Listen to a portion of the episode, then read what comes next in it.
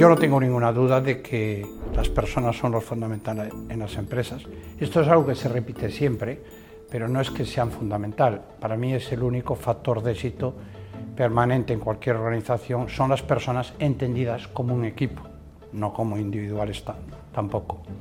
Y probablemente este es el gran reto, porque hay un cambio de cultura, no sabemos si definitivo o, o coyuntural, en el cual lo podríamos resumir diciendo que la mayoría, la consecuencia más clara, es que en vez de las personas buscar trabajo, el trabajo busca personas. Y esto se agrava además en aquellos trabajos que son presenciales, porque otra de las tendencias por todos conocidas es el trabajo a distancia o incluso el teletrabajo, que en gran parte en nuestro sector y nuestra actividad esto es imposible. En todo caso, es este el factor fundamental para el futuro de las empresas el, personas capaces de crear un equipo competitivo con virtudes personales como ética, responsabilidad, compromiso, que este es un factor de equipo, que son capaces de conseguir esa competitividad con eficiencia, mejorándola continuamente.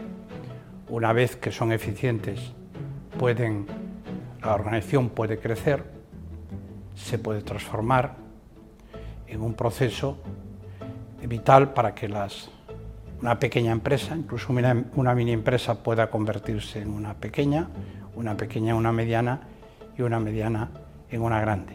Eso, eso solamente se hace, este factor de transformación, a través de estos equipos, de estas personas, con sentido de pertenencia a un grupo y de permanencia en el tiempo.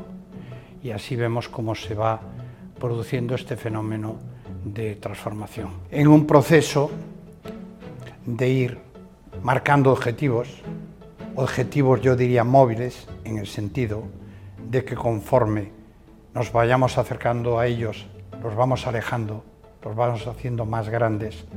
Y esto es un poco lo que han hecho tantas empresas españolas del sector turístico y hotelero que partiendo de una mini empresa se han convertido en grandes corporaciones internacionales. Yo creo que, como decía antes, esta es la referencia para todos y esto solo lo pueden hacer las personas. Pero las personas se necesitan crecer y para crecer necesitan perspectivas, horizontes y para recorrer ese camino se hace falta formación, conocimiento de forma permanente.